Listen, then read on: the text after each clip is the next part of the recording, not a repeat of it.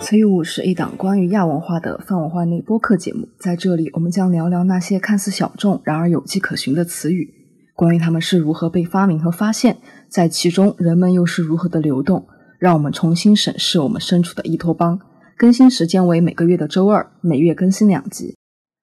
好啦，欢迎大家来到词语屋的本期播客。真的非常抱歉，我们又估了非常久的 时间。抱歉。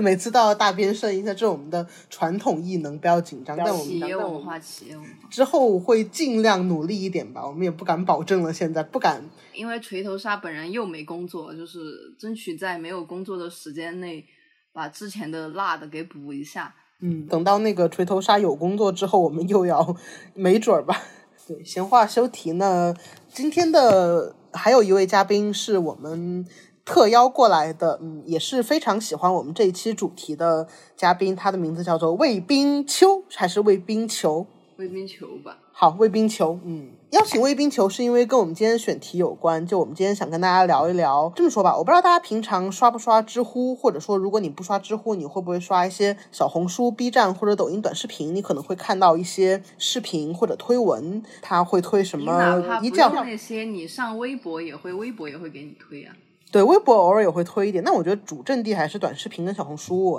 其实微微博广告更多的其实是另一方面了，一会儿会说的。总而言之，我们今天要提到的是一类新型的互联网的文体，或者是一类新型的互联网网文的流派，也就是所谓的知乎严选文。知乎严选文这个呢，是我自己想出来的一个名目。怎么说呢？就是我简单描述一下，它的主要的连载或者是刊登的场地是在知乎。然后它的篇幅呢，一般不会太长，可能也就。一万字到三万字左右，偶尔也会有较为中长篇的连载，但一般还是以短篇为主。然后它的剧情会非常的紧凑，开篇可能就用那个不到一百字的篇幅告诉你这个主角遭遇了什么。比如说，一觉醒来，我重生到了自己的高考前，当年继母偷换我的高考成绩，然后把我嫁给了同村的一个金牙老汉，重生一世，我要为自己复仇，大概就是这么一个一篇文。然后后面会给你讲他复仇计划，像这样的文把它叫做知乎。严选文，因为它主阵地是在知乎。不过最近我也看到有一些别的文学网站平台在做这个，之后会说，然后可能会稍微聊一下这个问题。因为非常不好意思、难以启齿的是我，然后我们的卫兵球也是，可能这一年来都在沉迷于看这样的小短文，并且我们还真的为了看这样的文，然后开了会员。所以我觉得这也是一个网文研究里面应该值得注意到的一个文化现象。嗯，这就是我们的开场白。那知乎爽文跟知乎严选文的这个，就是它的交并集是怎样的呢？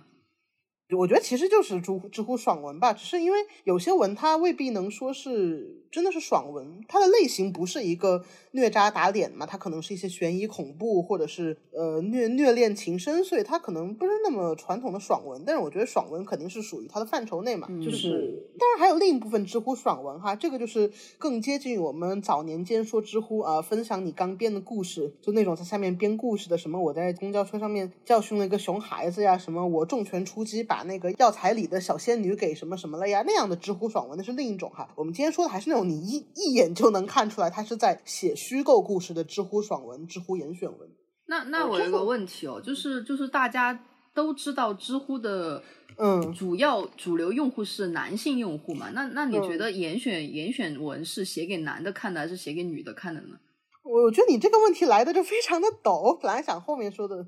嗯，我我很难讲吧，因为你也知道，我先说那个严选文的推荐机制还。首先，我们得说到，就是严选文为什么叫严选文？呃，是这样子，就是一九年的时候，知乎有一篇，它当时还是一个问答题，大概就是说。问题是什么？如果你到后宫，你可能会怎么样？或者有没有不宫斗的宫斗小说之类的？然后下面就有一个人写了，真的是写了一篇短篇小说，叫《宫墙柳》，这个还挺著名的。嗯，那是一篇挺反套路的宫斗文。它比起像他的前辈《甄嬛传》这一类的，就是大家互相斗来斗去，然后最后高处不胜寒的那样一种类型来说，它更接近于说，就是女主她生下来，她尝遍了后宫的人情冷暖，然后呢，和后宫的其他姐姐妹。妹妹呢，有一种类似于又 girl girls girls 的关系，对，然后大家都 don't give 皇帝 shit 那种感觉，就是这样一篇挺反套路文，最后还挺感人的。这篇叫《宫墙柳》，几二零一九年出现的，一一九年，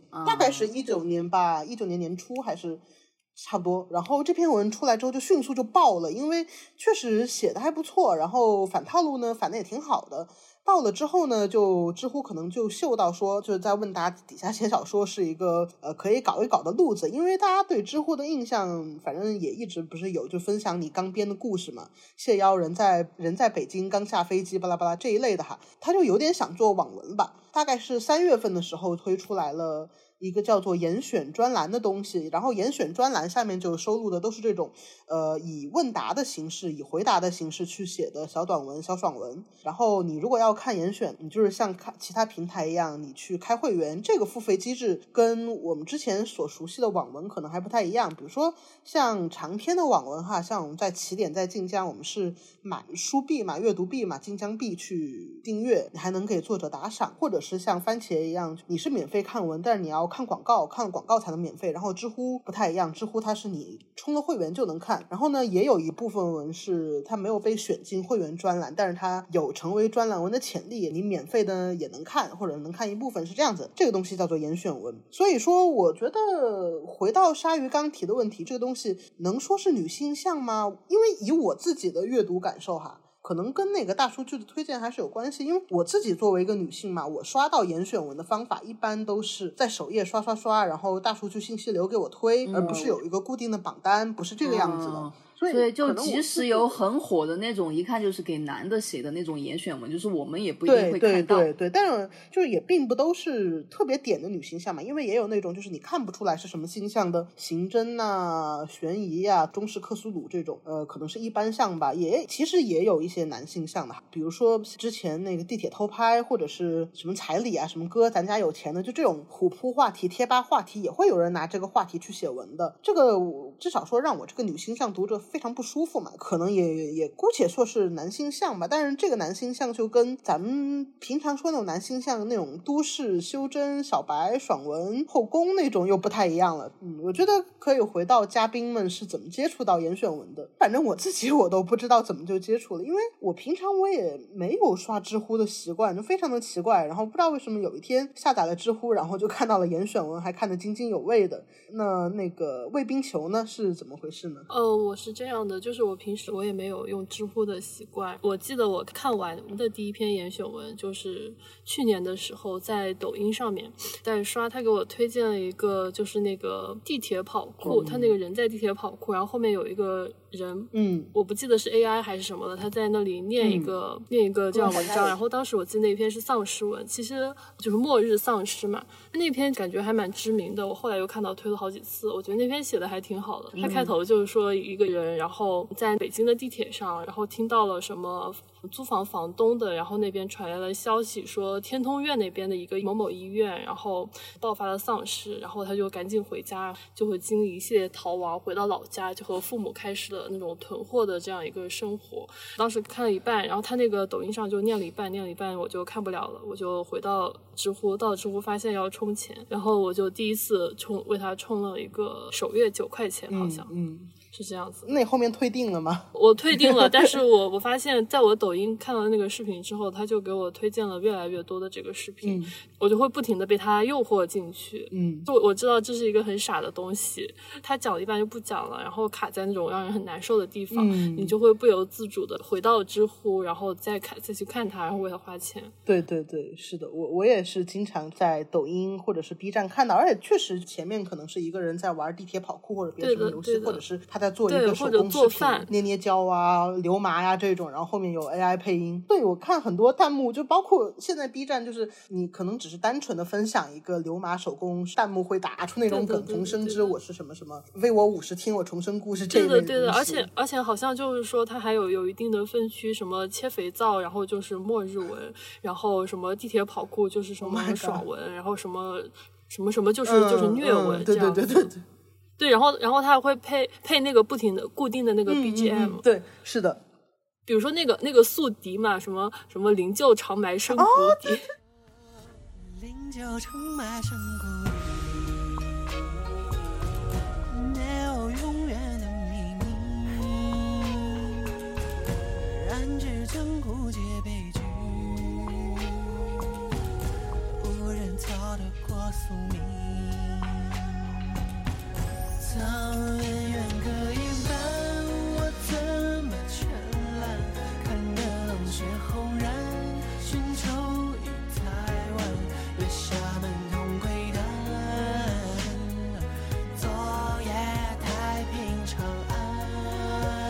其实说到推文，我平常刷短视频，它可能也会有其他一些站外的长篇网文的推文嘛，比如说什么，我在 B 站就经常刷到，还是那种国漫画风。条漫画风，然后一女孩被挂在城墙上，什么无珠、无舌、无眼，被男哦，微博也会啊这个微博会给我推。对，但那个就是我觉得那个其实是更早一点的免费推文嘛，我们叫新媒体文的东西。作为男男性向，可能就是什么龙王、龙王觉醒、龙王赘婿那种嘛。作为女女频，可能就是什么要么穿越，要么虐渣，要么火葬场这一类。那个东西可能把什么王爷那个夫人已经在城墙上面挂了三天了，这种东西。嗯，这个其实更接近，因为我点进去过导流，就要么导流到站外，呃，十七 K 啊、欢乐书客或者是番茄这种免费阅读网站，然后要么就是给我导流到那种微信看书公众号，那个是哦，对对对的，那个也要花钱的。那个超贵，那个就是确实那个看文比你在起点晋江上面要贵特别多。那个东西我反正因为我之前读书的时候它就有嘛，然后我们读书的时候会扫文，我们把这个东西叫做新媒体文。当时我们有一个结论是，这类新媒体文吸引的是不太爱看之前的网文，比如说他们没有用过晋江，然后没有用过起点，然后可能是妈妈辈、叔叔辈、爸爸辈这种人，然后把他们吸对过来的，对的，看网文。他对他没有个就是在这种固定的平台上付费阅读的这种习惯。嗯嗯，然后就就去微信公众号充值是这样子的，偶尔也会有些擦边的东西。但像知乎爽文引流，你其实它它不是那种硬广告，不会给你在某个角标上面给你标出来赞助或者是广告的字样，然后看着像个正经视频，只是你去评论区你可能会知道哦，这是一篇知乎爽文，你要去知乎充个会员，搜什么关键词你能看这样子的。所以我觉得知乎严选文的，我我商量这个选题的时候，我在想它的源流来自于哪里？我觉得有很大一部分就其实是来自于。之前那种长篇的新媒体爽文，然后现在变得短篇化了。然后另一方面，我觉得它还有一个源流，其实是来自于像那种带着非虚构风味或者压压根儿就是非虚构的公众号，像比如说什么魔咒啊、莫要花园或者天才捕手计划这种。因为我我印象里，魔咒还是天才啊，他们在知乎严选是开过专栏的，包括那个真实故事计划，他们其实也在知乎上面开过专栏，也是归在那个严选的范畴内，只是你知道它更接近于非虚构，有一部分也是来自于这个里面。你你刚刚提到更长一点、更传统的新媒体爽文，它以前具体是个什么东西呢？我没有看过这种东西，我不知道什么叫以前的新媒体长篇爽文。就是我刚刚说那些，比如说从类型上面，可能就是要么什么我们说的多宝文，什么一胎八宝、总裁爸爸宠上天这种东西，它叫新媒体爽文吗？它新媒体吗？它就是这个新媒体，你不能理解为它的媒介是新的，你理解为它是依托在公众号上面，因为我们把公众号叫新媒体啊，公众号引流或者是别的什么东西引流文，所以这个东西叫新媒体嘛。然后内容就什么八宝文、女频的八宝文呐、然后虐渣文呐、渣贱文呐、王爷夫人快死了文呐、然后男频就是龙王赘婿，或者是有点擦边，什么隔壁的二婶，然后露出她白白的胸部啊之类的，这种这种这种擦边文也是有的。但其实你进去看会发现，那么他就只擦个边，他也没有真刀实枪的起来骗你去充钱的，这个东西叫新媒体文。就就像就像海棠的以以前的标题与内容，那个，对对对对对，就是这种东西。嗯，说回严选文呢，我觉得我们刚刚说的那个新媒体文可能几种常见类型嘛。其实严选文就是至少是我看到这部分哈，呃，卫冰球可以补充，会有一些类型。反正我自己最经常看的是虐渣文、渣贱文，但因为基本上那个里面还是 BG 比较多啊，呃，百合跟耽美几乎是没有，全是 BG，就经常是女主被她的渣男男朋友辜负，然后一般会有这么几种走向，什么要么是女主重生了，被虐死之后重生了，然后去报复；要么就是女主没有重生。生，但是得了个贵人去报复；要么就是女主没有重生，没有贵人，那她自己觉醒了，她报复。呃，也有那种女主呃没重生、没觉醒、没报复，但是她看开了、释然了。还有一种就是女主对女主直接嘎了，然后男主火葬场的也是有的。我我最喜欢看这种文。自从看了这个之后，我甚至连那种传统的耽美的扎弓箭兽文，我我我超爱看扎弓箭兽文，像不堪言那种。自从看了知乎严选扎箭文之后，再也不在耽美里面寻求这些了，就看这些就看够了。因为知乎严选文的那个浓度更高，你相当于是引用了 short，对 对对，一 short short 一 short 的，对对对，就真的沉浸，非常沉浸。一类是这种啊，叫虐渣文，然后还有一类叫做我把叫做家长里短或者是社会新闻爽文，一般就是什么教训我姨表姨家被养坏的熊孩子呀，什么呃我的叔叔婶婶要谋夺家产，然后我要复仇啊，像这一类的社会上的偷拍大叔，然后我我想了一个什么办法办法去惩治他的这种家长里短社会性社会派社会派爽文也是有的。而且他这个就是就是对那个社会上那个新闻热点借用的特别多。对对，超多的，包括像最近的，自从东线的事情出来之后，我真的看到了太多的拐卖反杀对文，的对的拐卖拐卖报警对，然后然后最近不是流行说东南亚那边有什么嘎腰子，然后就有很多什么我被什么人贩子卖到缅甸，然后之前那个黑暗荣耀流行的时候，就有很多校园霸凌啊这种。对对对，然后在那个《黑暗荣耀》之前，那个短视频不是还曾经流行过一个视频文案，后面被群嘲嘛？这里是缅甸北部，欢迎来到我的世界，娇贵的小公主。然后也出现了很多缅北毒枭文，也是有的。哦，对对对，缅北少爷，对，但是这个就是走向就不太像那种早年的会被骂的毒枭文，真的是女主女主要么就是被毒枭当做玩物养大，然后相爱相杀，最后把毒枭嘎了；要么就是女主从来没有付出过真心，然后一直都是警方派来的卧底，最后把毒枭嘎了，对对对对对，就一定是这种。感觉就是这几年不可能让女主爱上毒枭的。嗯，可他们肯定不敢。然后包括之前那个图书馆三十秒那个梗也特别火呀。然后哦，对对对，他也被借用了好多。对，渣男文里面超级多，然后包括那个句式，当我吹蜡烛那三十秒内，你在想每年生日跟我一起过，还是在想那边那个女生会不会因为停电害怕？就这个句式，我都见到他们 copy 过好多好多好多遍。因为我感觉也不是 copy 的，他就直接当成一个梗来借用。嗯嗯，对对对对，其实更接近于梗，包括可能其他的那种其他网文里面的梗也会被用过来吧，其实也是当做梗来用，就不太像我们今天看到了，我们今天刷微博看到了一个题外话，滚圈滚圈人写同人，然后大片 大片的换头黄金时代，然后还换头了伯恩山 bot，不是那种，就确实当做梗。知乎它其实跟起点差不多，每一段你其实可以批注，然后有。可以留言，就有点像本章说，你会看到本章说里面有一起玩梗的这种东西的也有。但感觉它有一个问题，就是知乎严选文，感觉它整个文章它就是由梗组织起来的，就是没有梗，除梗之外空无一物。我也想说，就是呃，刚只是说的情节上面类型哈，就包括然后还有一些什么悬疑志怪、中式克苏鲁文这些，包括刑侦文也也有哈，这些就都是情节上面哈。我觉得还有一个比较典型的特征是，大部分的知乎文它都是也不叫大部分吧，就我的。知乎爽文特别突出一个特征，就是他们特别喜欢拿系统或者说拿金手指、拿重生穿书这种网网文 buff 来做文章，但是他们又不是很简单的在写一个人有金手指开挂的故事，他们更多的是比如说有点套娃吧，就会有点像七十有幸当年那个叫叫什么的穿书文一样，呃，说呃我作为一个当家主母，然后我穿书了，然后皇帝也是穿书了，我一背奇变我不变的那符号看象限，然后皇帝就认出电波了，好，这是一种套路，但它还有变体。可能还有一种变体是，对，就是女主跪在皇帝面前，然后背了即便我不变之后，皇帝说：“嗯，我背出来了。”但是其实我是，嗯，这是第几个穿越的？是嘎了，也会有这种女主对，然后是他感觉他就是一个套路的循，呃，也也不是循环吧，就一层套一层嘛，你千层套路，然后反套路火了，我就会写一个反套路。天呐，九转大厂。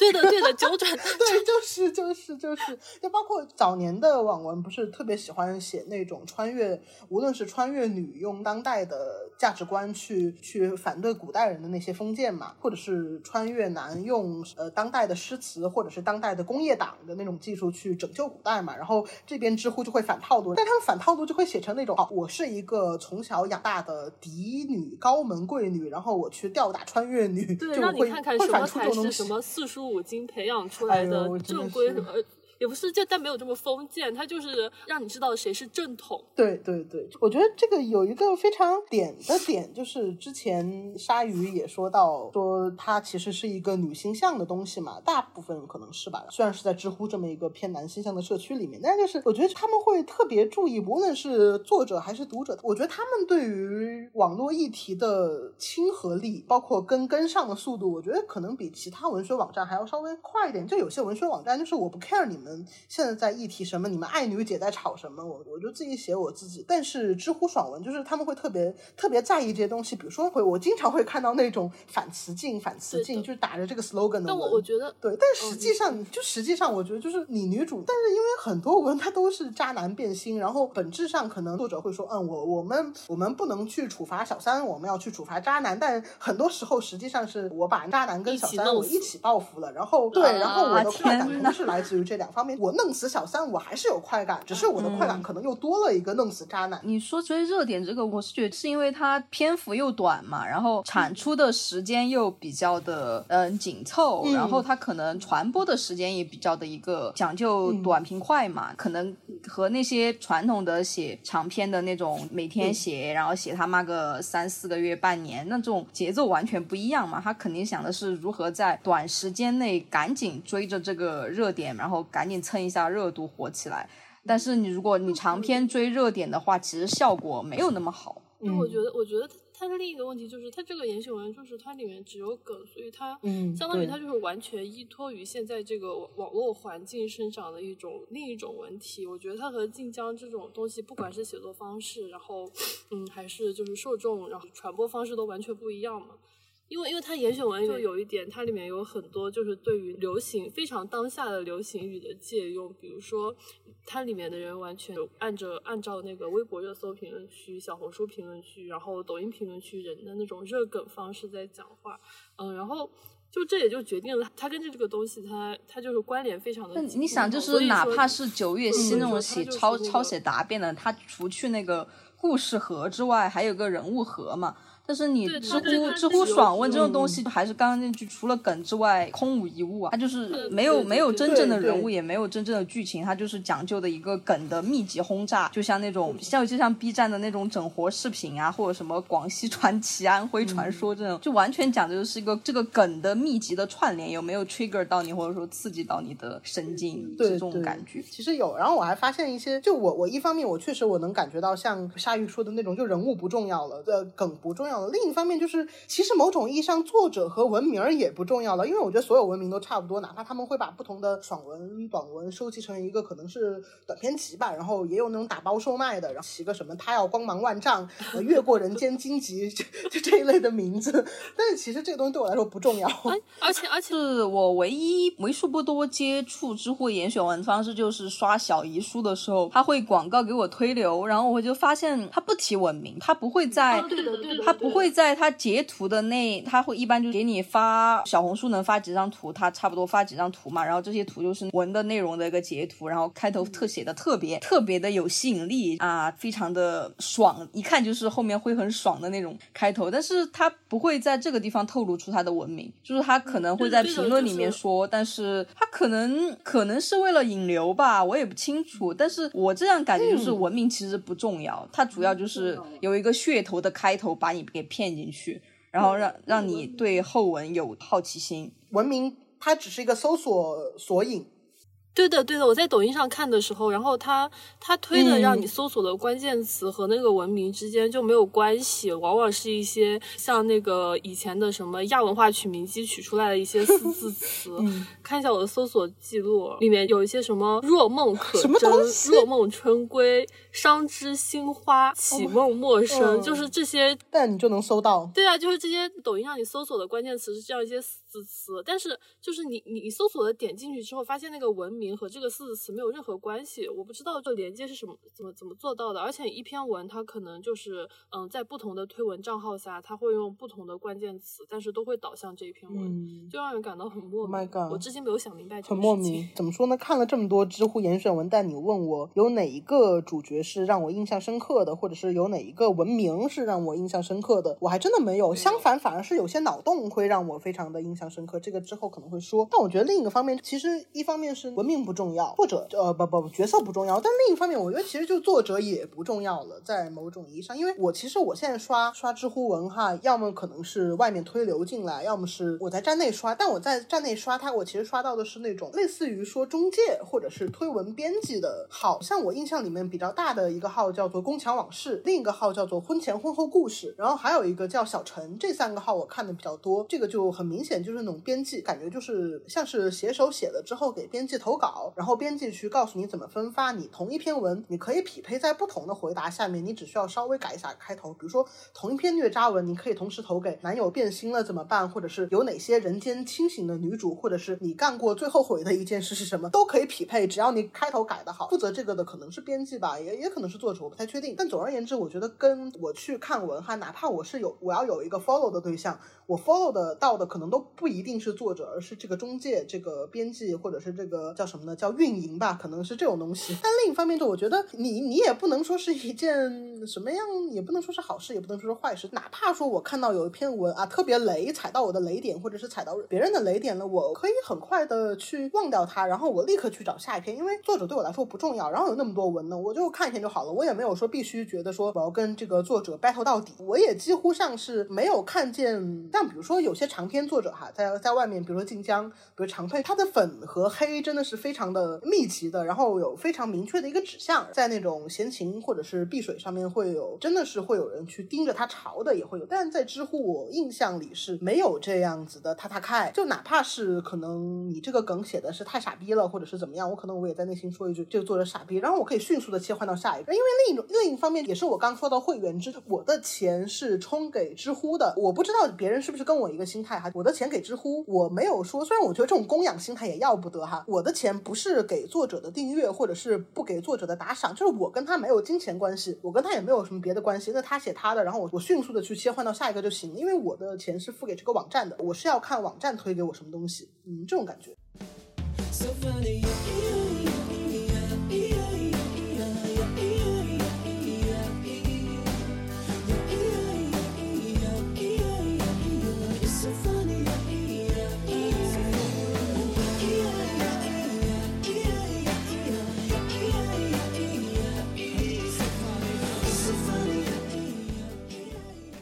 你其实这个心态，我觉得就是你换到几十年前，你只相当于你买故事会，然后你看故事会上的这些文章，你挑喜欢的看，然后你也没有，但你花了这个买故事会的钱，但是你没有真的为每一个作者付出什么，没有这个情感上的 pressure 嘛？对对，作者本人来说，我没有承诺这个哦，那我拐进来一个其他的问题哦。那嗯那你既然你说你看严选文，其实不是直接给作者打钱，那这个网站的这个生产的机制里面，作者是是如何盈利的呢？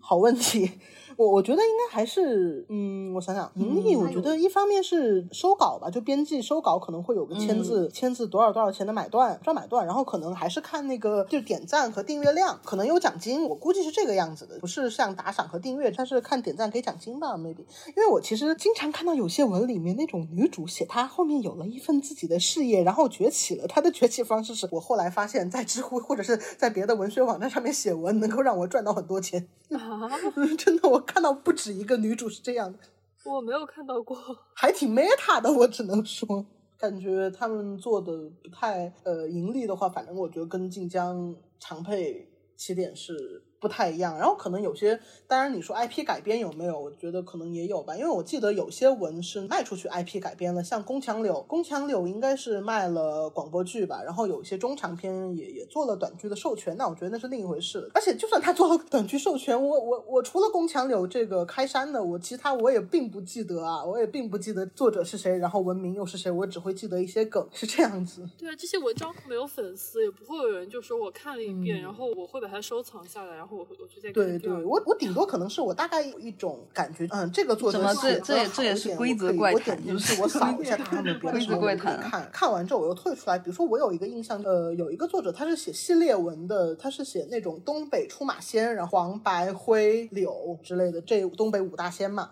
呃，每个仙他其实都是他有一个拟人，或者是那个仙成精了，然后跟女主谈恋爱，所以写了很多种系列文。像这种写系列文，内部有个联动的作者，我可能会记住去他的首页看一下。但你现在问我这个作者叫什么，我也想不起来了。我甚至只记得那个作者的专栏名，他的作品系列名叫《妖夫凶猛》。这好吓人啊！这真的很多这种家仙儿跟凡人恋爱的，所以叫妖夫凶猛。这个，所以我记得还是一些个，还是家有妖夫，我忘了，我就只记得妖夫。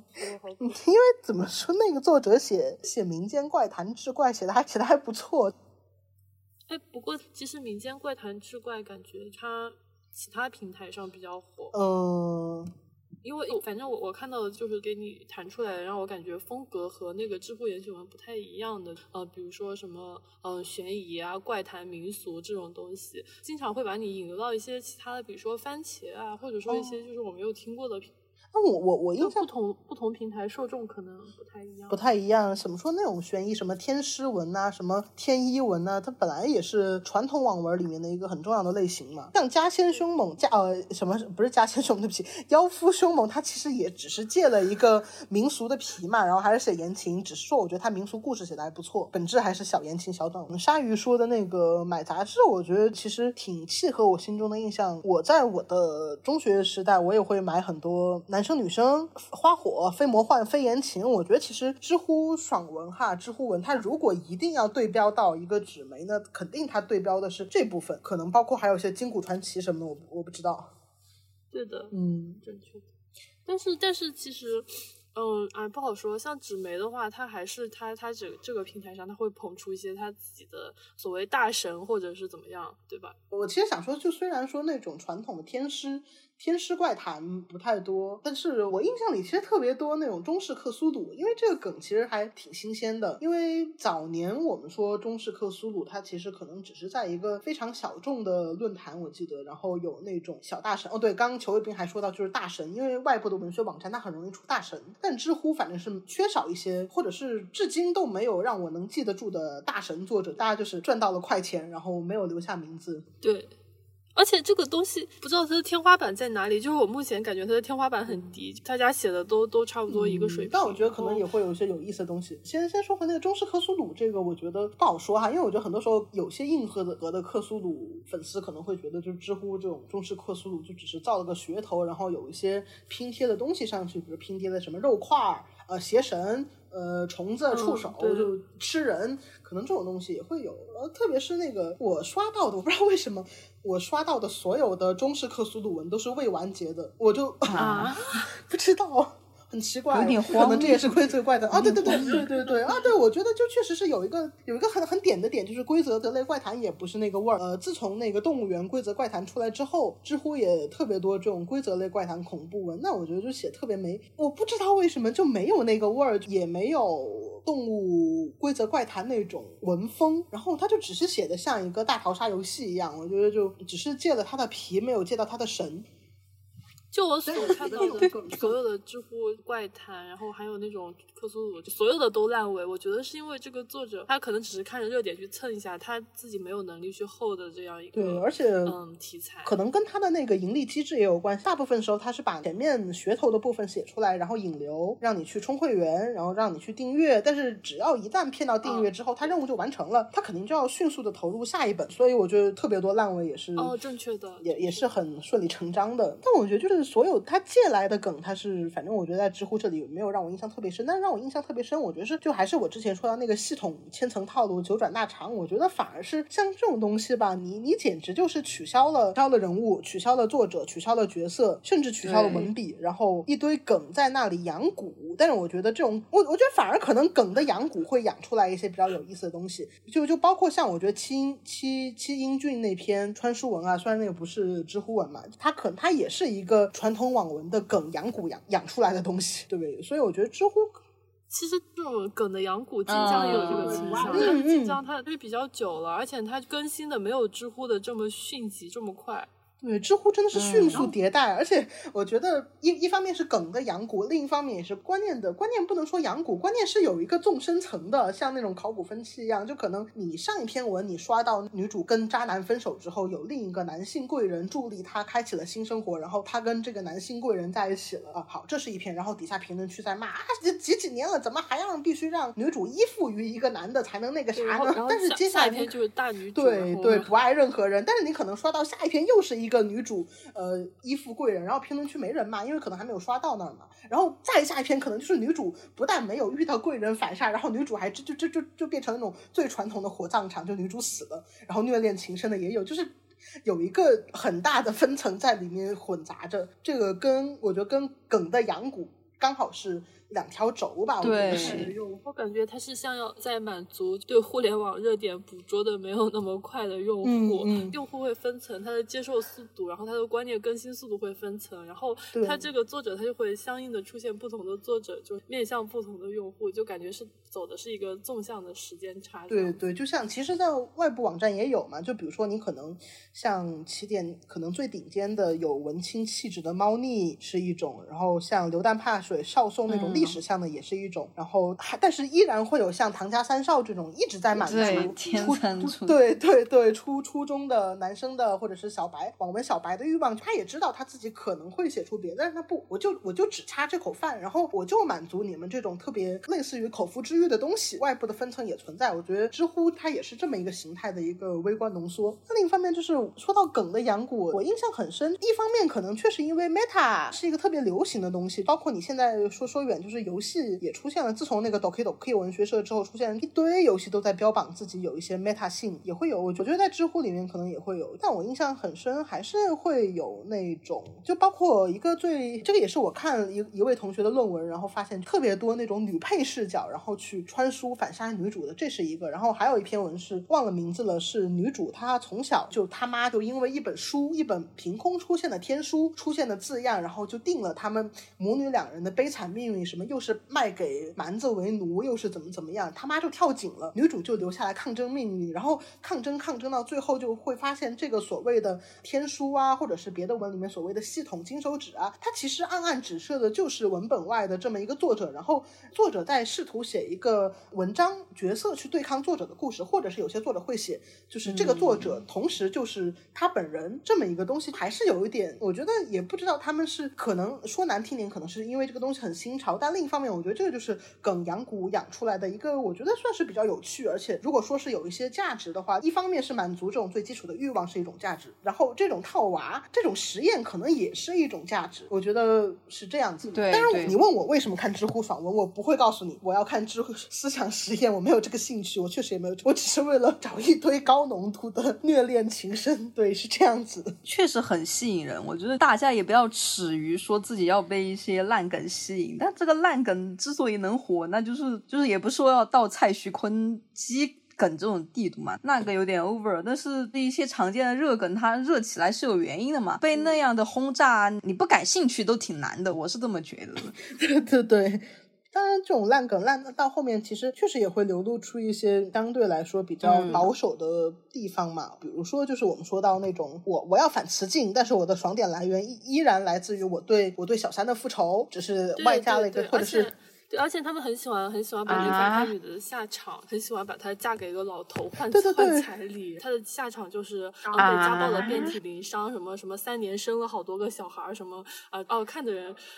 非常的不适。他的受众就是尊重祝福的那群。对对对，有有有有，包括一一方面是求说到的嫁老头，我觉得嫁老头都算比较文明。我我也见过会去写什么下海啊、卖皮肉失败的这种，也有，读起来还是挺毒的。我只只能说，但是感觉卖皮肉这种诅咒方式对对是蛮古典、蛮源远流长的。但是，但是你把它嫁出去换彩礼，这个东西又有一些对就现代的腐朽气息，就让人感到对，因为彩礼本身也是一个非常热门的对话题，你用这种东西来刺激爽，其实我觉得这个争议也由来已久哈。耽美扎剑文也会有人骂我他妈的这个作者啊，写个扎剑火葬场文虐虐兽 用了百分之九十，虐攻用了百分之十。其实很多时候在那知乎文里面也会有这样的文，说虐女虐了百分之九十，虐男只虐了百分之十。对，他就很标志。女主死了之后，男主就突然就幡然悔悟，然后就发疯了，什么觉得如果能够露骨一点，他们就会像十大酷刑里面那个皇帝一样去吃骨灰了。对，还是男的的下场就很对对单一，要么就是什么坐牢，要么要么就是破产，然后或者就是死了或者残疾了。但是女的的话，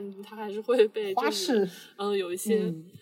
哎，反正就有一些那种那种性化的对那种感对对对对，觉在里面。虽然我我会喜欢看虐女主啊，但是我对对男的有的时候就你你确实感到淡淡的。我觉得有没有可能就是作者也意识到，像我这样的人，我其实好的女主在感情中受难修行。小心被投那个 鸡女玉皇大帝 bot 和呃全网女主控三百人 bot，发言谨慎一因为我。我的口味，我在扎工那期我也说了呀，我喜欢看人在爱里面受苦。励志文其实你虐的越惨，你后面你会去期待那个反杀复仇或者火葬场部分嘛。只是很多时候那个知乎作者就是靠触底把你吸引进来，然后迅速的完结，用百分之十的篇幅去反弹，然后去下一篇了也也是有的。我觉得确实挺多的知乎爽文给我一种陈思诚《消失的他》的那种风味。虽然我还没有去看《消失的他》，真的就超火啊！《消失的他》票房也三十多亿嘛，所以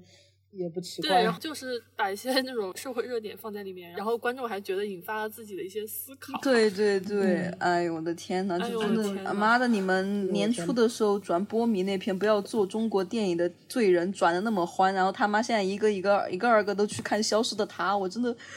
我我心中 淡淡的无语，但你好吧？你转波米的那波人跟去看《消失的他》的那波人不一定同一波呀。我也看了，对不起，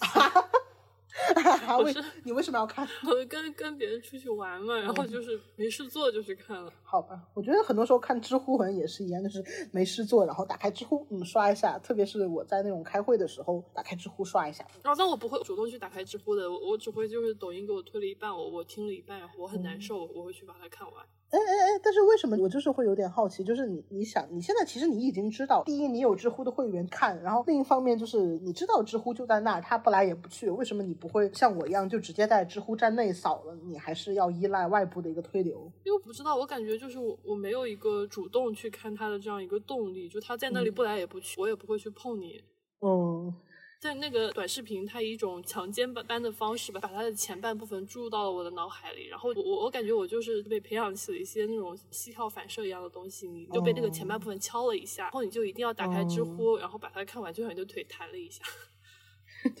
确实 可以可以理解，可以理解。其实刚刚也说到，他跟那个陈思诚的电影很像，包括刚刚鲨鱼也说到，就是最后啊、还要装让听众装作嗯呃思考一下，嗯上点价值。我真的我看知乎文一个非常不愉快的点，他偶尔会给我上上价，呃有些结尾他上价值就上那种大女主价值就一笑而过算了，但是好多文他是那种套路，智者不入爱河，呃建设美丽中国，你就知道我要说什么。对对对。对的，对的，他就是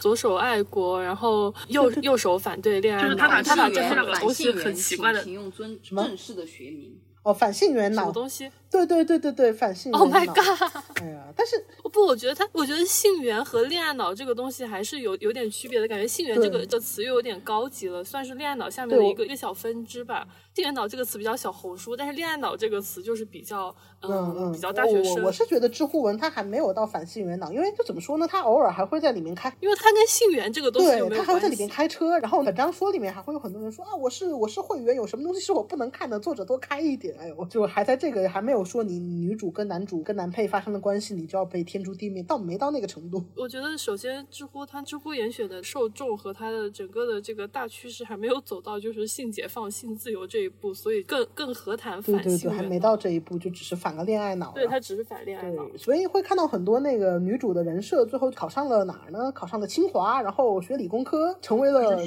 对对对，成为科学家，对对对，就工业党了。对，就成为这种就像一个爱国宣传片或者是征兵宣传片一样。对对对对对，会有这样的，就非常非常，就你甚至都不需要阿尔都塞，你就知道这是这是一种细无声的意识形态意识形态宣教。我还看过一篇知乎严选文，名字忘了，叫名字忘了，反正就是女女主也是被渣男伤害，然后家庭可能也不太好，但是最后呃，她把历史上面的有名的女性，呃，武则天、呃，李清照、花木兰、林黛玉，呃，都都还有是民国的，可能还有谁林黛玉算什么历史上有名的历史？文本里的女性嘛，嗯，对对对，林黛玉哦啊，然后可能还有一些民国林徽因也拉进来，然后最后还有一个女的拉进来，就是他妈和历史中国历史上有名的女性就一起帮助女主的自立一片天地，最后也是有一些宣教成分，就看得我淡淡无言，无言。我天呐，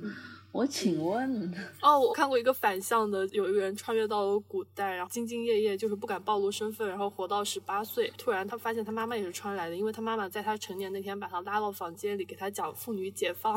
讲妇女能顶半边天。这个梗我可能没有跟球看同一篇文，但是我一定刷到过这个梗。哦，太好笑了。哎，虽然我觉得就是妈妈是穿越女这种梗，其实嗯挺呃也也不是见知对，也不是知乎首创。呃，《择天记》里面好像里面就有一个非常有名的女帝穿越女过来，把现代的普世启蒙价值给带到古代也也有。所以后穿越女是我妈，穿越女是我的前辈，这种梗也常见。但球球说这篇文其实会让我想起狱警通香有一篇文叫《买活》，哇，那篇文我真的是受不了啊！怎么就是一个左翼穿越女，然后穿越到古代。能不能尊重一下我们左翼这个？Sorry，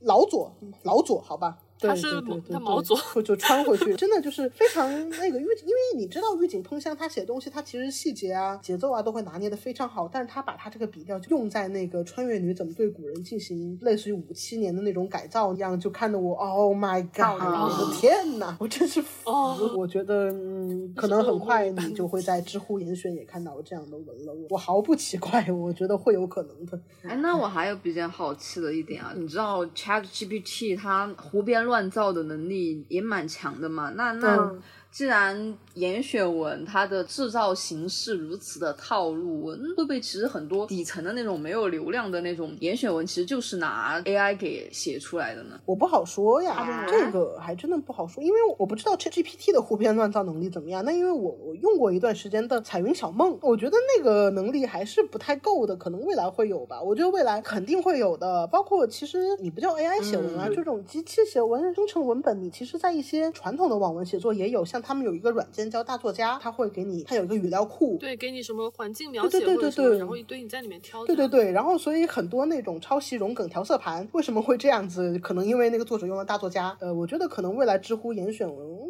很有可能但是。还是那个问题，严选文它是和社会的热点还有网络话语，它紧密的太就连接的太紧了，嗯我觉得它反而就是 Chat GPT 也跟不上。对，我也觉得人工智能跟不上梗，这种用梗的醍醐味，对图书馆三十秒的对，就话必须用，必须你是一个上网的活人，你才能就是闻出对这就是个味道。对对对，这个我同意。但是我觉得生产方式来说，作者其实已经不重要，但是有些东西又确实是作者才能做到的，非常的微妙。好微妙啊！天哪！对对对对对，真的很微妙。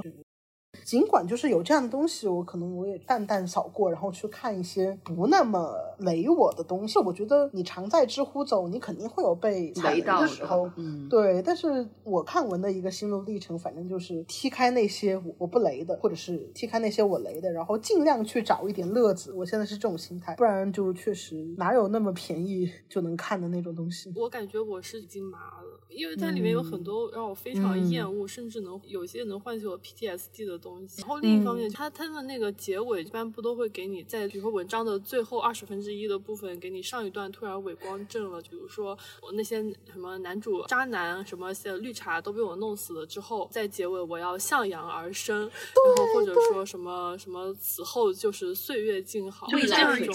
对，就是这样一种高考作文式啊，也不是现在的高考作文，是种中学生风味的这样一种写作。就我不知道为什么，非常的让我 PTSD，我看到就会非常的想吐。反正这个都就每次每在阅读那个知乎严选文的时候，我看到这个东西，我都会非常非常难受。我真恨不得把作者杀掉，就把他的键盘抢，把最后一段给彻底删掉，我受不了。我懂，我懂。然后你之前不是还说有学生在作文里面引用严严选文京剧？因为我觉得严选文确实对京剧是有一个依赖的，他们一定要生产京剧，然后你会在那个京剧下面还看到人有划线、标记、摘抄，对他大概是这样。他们就写一个记，对吧？我不知道你在记什么。对对对对，就是觉得这个句子好呗，有意涵嘛。怎么说？我之前看什么剧啊，也是在爱奇艺上面看剧、看连续剧的时候，就发现也是你你可能看到某分钟的时候，突然右下角有个弹窗，什么本集金句或者是什么高能语句这一类的弹窗，这个东西一个生产模式里面，它它要求你去生产这种东西出来哟，我真的是，所以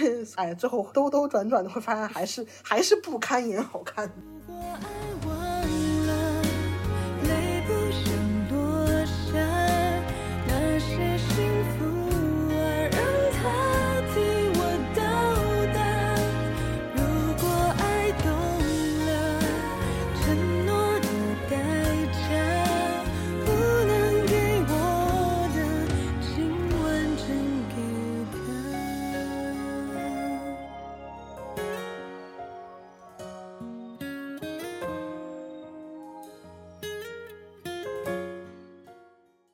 说回来，其实最后再说说我们说到生产机制，然后不得不说，其实除了知乎问答哈，知乎它现在也在有意的把问答小说严选踢出去，专门做一个 A P P，叫做呃言言故事。我我还下了那个 A P P，然后我发现它数据应该是互通的，你的知乎会员你是可以继承到里面用的，所以不需要你再去单独开个开个会员，因为确实知乎也有很多人就抱怨说，妈，为什么知乎现在全是这种问答问我，我想看一个真人的回答我都没有办法。所以他现在也在做网文嘛，但我觉得我反而我不知道为什么是我形成一个阅读习惯了嘛。我们现在打开这个言言就会发现，它其实它跟知乎的推荐流还不一样，知乎就纯纯的你大数据调教推荐流，言言故事它还是有个单，它屏幕上面我反正我打开它第一篇叫今日必读，今天给我推的是有哪些平平淡淡却虐到骨子里的虐文，然后下面有个热度榜三个榜单，书单榜、新书榜，它这个其实就更接近于那种传统文学网站的 APP，但反而我自己用过一个这个界面之后，我觉得怎么用都不得劲儿，就完全没有在知乎里面看这个文的那个味道了，很很奇怪已。经被它扭曲成它的形状了。对，包括 UI 啊、布局啊，它尽力的在去还原知乎的风味，但我就觉得是不一样的，非常奇怪。所以我对这个妍妍也是持观望态度。然后就要说到，不光是知乎在开辟这条路，其实咱们的老朋友 Lofter 也在做这条路。但是我的锐评是啊，Lofter 吃屎都赶不上热乎的我觉得 Loft 的产品组，他他每次想做一个新东西，或者想蹭一个热度，非常像吃屎都赶不上热乎的。他做任何东西都是感觉就已经被骂过一轮，或者说已经淘汰掉的东西，他现在发现好像他自己觉得是一个新的风口，殊不知做出来就是大家只会觉得他是个傻逼。嗯，对，呃，我我之前有个 Lofter 小号，没有怎么用过，它就只是发东西嘛。你会发现，现在你用那个 Lofter 哈，呃，Lofter 手机，你打开你的第一屏，底端有五个栏，第一屏是首页，它是个推荐流，是个发现，而不是你关注的人关注的 tag 啊。然后你就会在这个信息流面发现那特别像知乎严选的故事，包括要么就是蹭热度流，什么呃我被什么黑人助教什么什么威胁，然后之类的，你一看就知道他要写一个复仇反杀故事，要么就是蹭社会热度故事，我反杀熊孩子，就这种。然后你最后你也是拉到后面，你发现你要给作者送打赏之后，你才能去解锁后续内容。然后 Lofter 还有一类非常让人不齿的是，它很多擦边小说，而且我不知道是不是我的问题，呃，也可能是 tag 的问题，我刷到的全都是女同擦边小说，就是什么呃，我开了一个情趣用品店，然后我的女性顾客来，然后我主角也是个女的嘛，来来，我来调教她，这种擦边文啊、是我大概感觉，因为我没有，我从来没有刷到一篇纯爱是这样，我觉得可能也是因为当时 Lofter 最早用于呃同人圈的时候，也是 BLCP 吧，他自己有自己的 CP，有自己的 tag 嘛，然后反而是原创百合在 Lofter 有一个非常大的 tag，包括还有一个大 tag 叫百合投喂计划，我我认识的很多的百合作者，包括嗯。我，然后呃鲁佳同学，当时是在百合这个 tag 里面，所以说百合 tag 在 Lofter 里面它是有一定的流量基础的。然后你现在在百合 tag 下面看，你就会发现有很多的擦边文，包括有些我不知道是个人作者还是编辑也在写擦边文，但是那个热度天差地别，有的就上万了，不知道怎么搞的，有的可能就只是个零一，也可能买的呀对对的那个对对也有可能是买的对。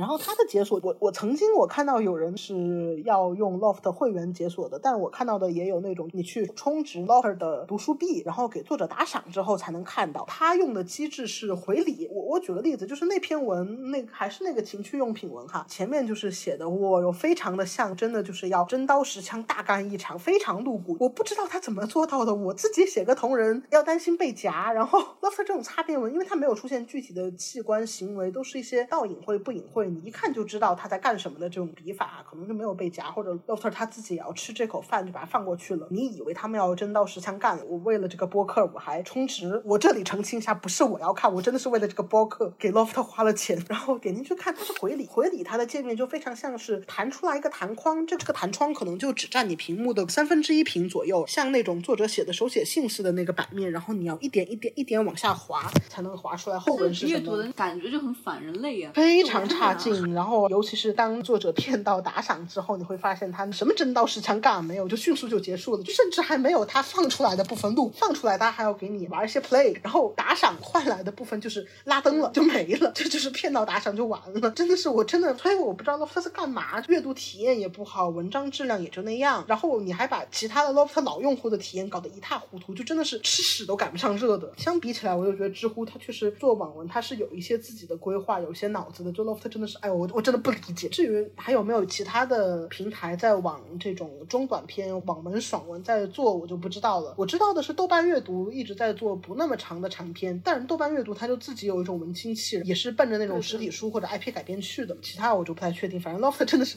让我非常的，呃，我还是去看知乎吧。其实呃我有点好奇啊，就是 Loft 上面的这种显然不是受众不是同人写手，作者也不是同人写手的，写手他是哪儿来的呢？就比如说，如果一个人想写这种短平快爽文赚钱，那他就是要去知乎写啊。那这些人去 Loft 写的意义 for what 呢？在哪里？觉得可能就是平台有可能就是签约利益嘛，包括你现在对你你 Loft 它上面它有个文学版，然后你点进去就完全是这种爽文跟那种正儿八经搞 OC 搞原创的文，它是混在一起的。比如说我现在滑到第一屏，它第一篇叫“哥哥是连环杀人魔，妈妈是专业分尸，爸爸是反社会人格”，这个就是很明显知乎严选体。对这一篇我看过。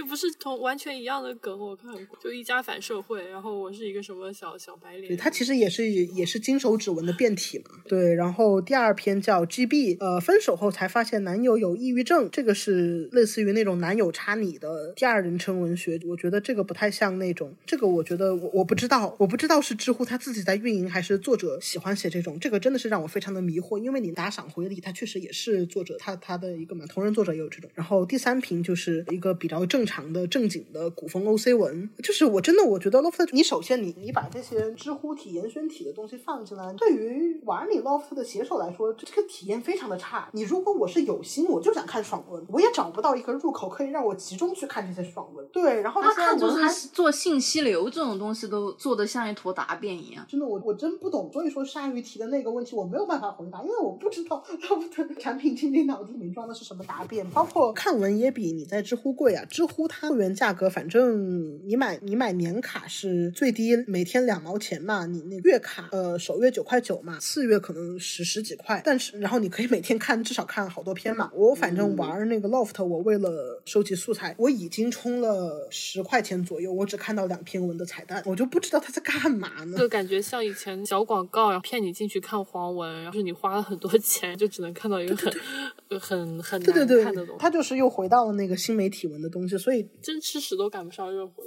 对对对，这就非常的怎窝么我刷毛像看普希也在说那个穿越回严选文。回到古代遇到一个民国女权穿越女士自己的妈妈。哦哦哎我感觉就前两天我微博首页巨火的一个哎我都不知道我的一些互关在它的点在哪里，就是不知道你们刷到没有，好像就是一个穿越文吧，然后女主穿越回古代，觉得这个环境太苦了，她想搞革命也搞不过来，嗯但是她后来她发现嗯，他妈妈在搞这种革命事业，然后他就跟他妈妈说啊，你你真的要小心一点，或者说我们为什么要这样做呢？这样做可能是要杀头的。然后他妈哦他妈说了一句，我刷到了在对对对，就是在我那个年代也是要杀头的。他妈是一个民国人，啊，我就我就爱哎，我就真的我当时刷的我真的很迷惑，天没事，不管不管在哪个年代都要刷头的。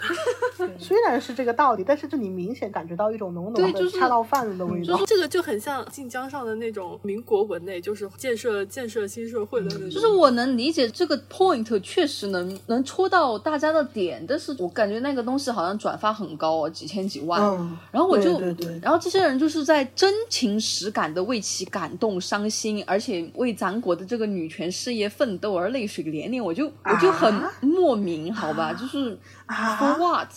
For what？对我我真的不理解，就哪怕你是这么一个爱女叙事，你好歹也要知道革命尚未成功，同志仍需努力好。反正就很莫名。我说真的，哎，呃，而且那个东西它甚至不是一个完整的故事，它是一个省流版，你懂吧？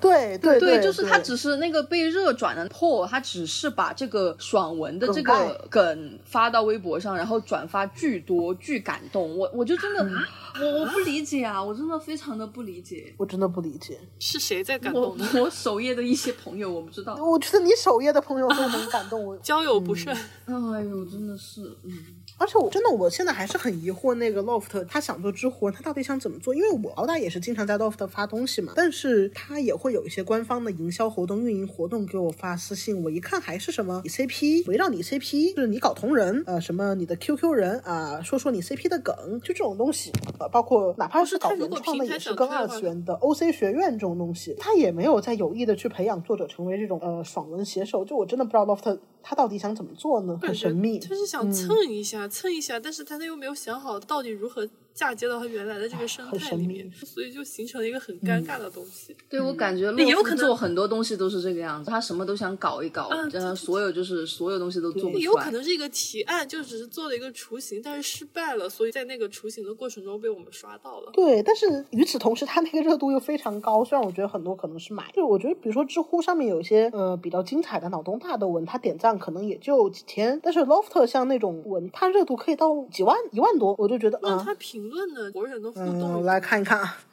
嗯，就研究一下，因为因为洛夫买热度不不贵，我我记得的话，他其实根本不是它如果。你看这篇可以我找一篇爆款哈呃，就包括你看你小说 tag 哈，它那个日榜你还是能看出来是 OC 文，OC 文中间混杂着一些爆款文，什么温柔老实的丈夫被你背叛自身自杀后重生，哦，确实他评论，你想他他这篇他的那个赞和自小小红心有一千个，但是推荐只有两百个，然后评论四十三个，就感觉这个东西肯定是对塞的呀对对，有可能有可能。三还好哎，四三不少。四十三，再再看一个这个啊，我已经十九岁了，哥哥还要帮我穿衣服，擦哦边。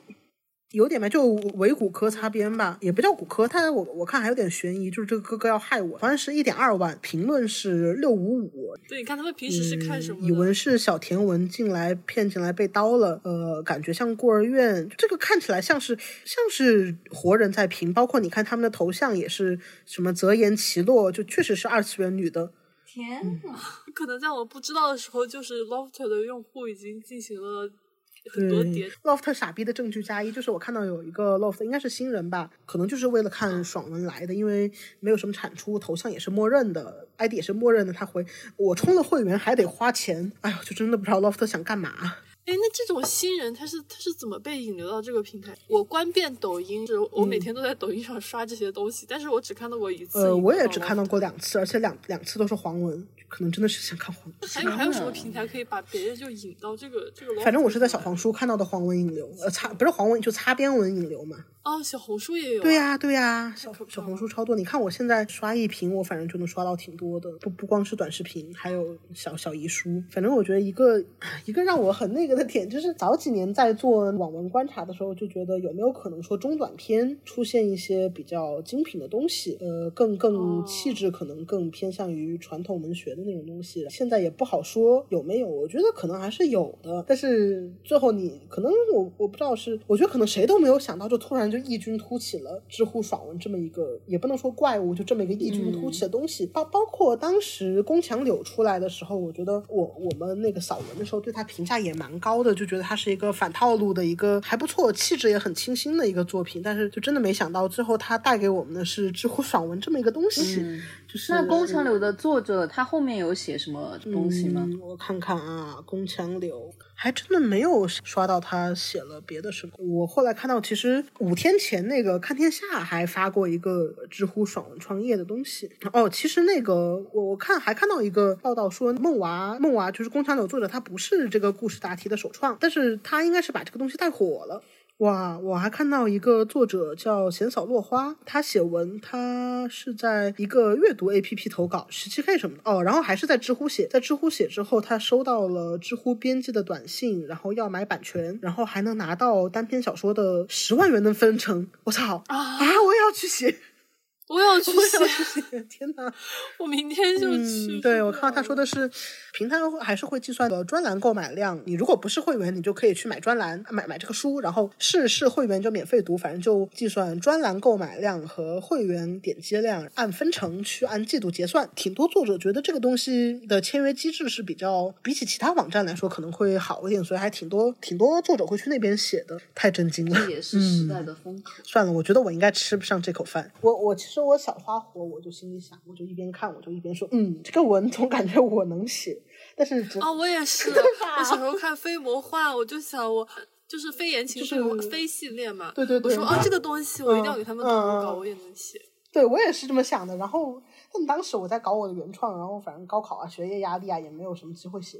所以我觉得这次我也一样，我一样是吃不上这口饭的。这个调性就是内心深处没有这个调性，谁 谁一开始对谁此时吃不上这口饭，谁是的，永远是的，吃不上这口这这些。钱就算能赚的去赚吧，他们至少提供给我给了我一些闲暇时的乐子。对对对对对对，而且我也在说看到养蛊脑洞养蛊会养养出什么东西来，确实有点兴趣。虽然我觉得如果只是说层层层层层层层套娃呢，可能你最后套出来也只是其实有七英七英俊的那个东西，但是看你最后还能套出什么来了，也可能就不套了，就像唐家三少一样。我我我当时看到过一篇嗯对那个什么唐家三少之类的这这种文章的套啊怎么怎么个就一个人套法？绑绑定了网文系统，穿越到异世界，发现这个异世界，嗯，然后它整个的这个社会价值都是依托在呃网网文上的，就是大家都在看嘛，然后全世界的人都在看，但是他发现这个这个世界的小就爽文写的非常的低级，正好他绑定了一个原来世界的爽文系统，他又在那里默写什么斗破苍穹、斗罗大陆，然后对，然后就嗯。对就大开金啊，我觉得这个还手指把挺有趣的，因那个整个世界为就人都迷文超住了公流也是更老网文老网文类型，但是当年的文超公抄的就是李白、杜甫这种，然后你现在文超公流，你就真的是把唐家三少作为一个梗来抄，就进化了。对我我也看过那种唐家三少，但也不叫套娃，不就反套路，就但这个就是局限在文本内了哈。呃，女主发现自己的掌门或者是师兄是那种呃唐家三少小说里面的气运之子、那种超多，对对对然后什么什么什么某某是龙傲天啊，对就是对对然后最后是他绑定了金手指，对，然后这个金手指还让他去，就是像古早后宫文一样，让其他的女配都心悦于他，然后变成他的种马。呃，然后最后主角就反杀了这个龙傲天，也挺多的。这个也很也很严选，就巨多。嗯，这我其实我挺爱看这种的，主要是我确实不喜欢种马文就是单纯单纯的反杀文，我还是挺爱看的。只能说今天的题目就是没有做特别特别那样的一个类型考察吧，觉得就是也是对我们注意到的网文的一个新现象的一个分析，包括是网文版图上面中短篇小说，特别是短篇小说这块版图，我们发现知乎严选在做一个这样的补足工作，然后也是基于我们自己的兴趣、我们自己的性癖去进行了一一点点、一点点粗浅的阅读，然后大概是还是聊了聊其中的爽，其中的不爽又在哪里，其中的这个脑洞养蛊最后能养出什么？至少说我自己我还是比较期待去看的，当然我阅读这个东西的目的，我也并不是真的要看那个脑洞养蛊的思想实验，我还是只是为了找让那个我我对爽的需求有一个填补，大概是这么个东西。然后今天的播客就到这里，然后下期呢，我们的视野呢不再是网文，而是因为这这几年其实是四五代女团呃非常的那个的一年啊，所以我们可能会聊一聊 K-pop，K-pop 里面的女团的概念，它呃，现在是一个大家都爱做概念的世界，从 aespa 的旷野，然后一直到我前两天最近不是 Easy 回归了嘛？可能前几年的时候没有那么多概念，女团预告要做一个概念视频的时候，Easy 这种答辩一样不知所云的预告片好像没有那么不可接受。但是相比于今年的 Seraphine 啊，或者说 Eve 这种，你光是看预告片你就知道他这次回归要走的什么路线、什么概念这种方式之后，你回来回过来看 JYP 给呃 Easy 这次回归做的预告，就真的脑子里面要发出久久回荡而不知其所云的迷惑，就这个这个也挺有趣的。好的，那下期我们再见吧，拜拜。对，拜拜拜。